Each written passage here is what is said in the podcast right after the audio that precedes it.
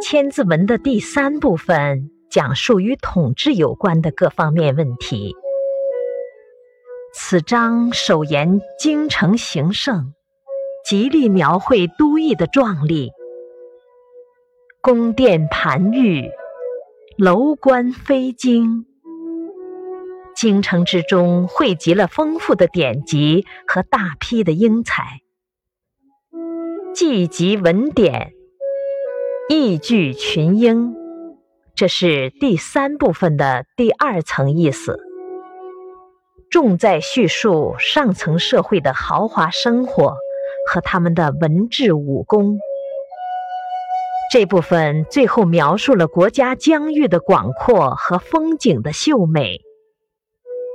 九州雨霁，百郡秦并，旷远绵渺，岩秀杳明。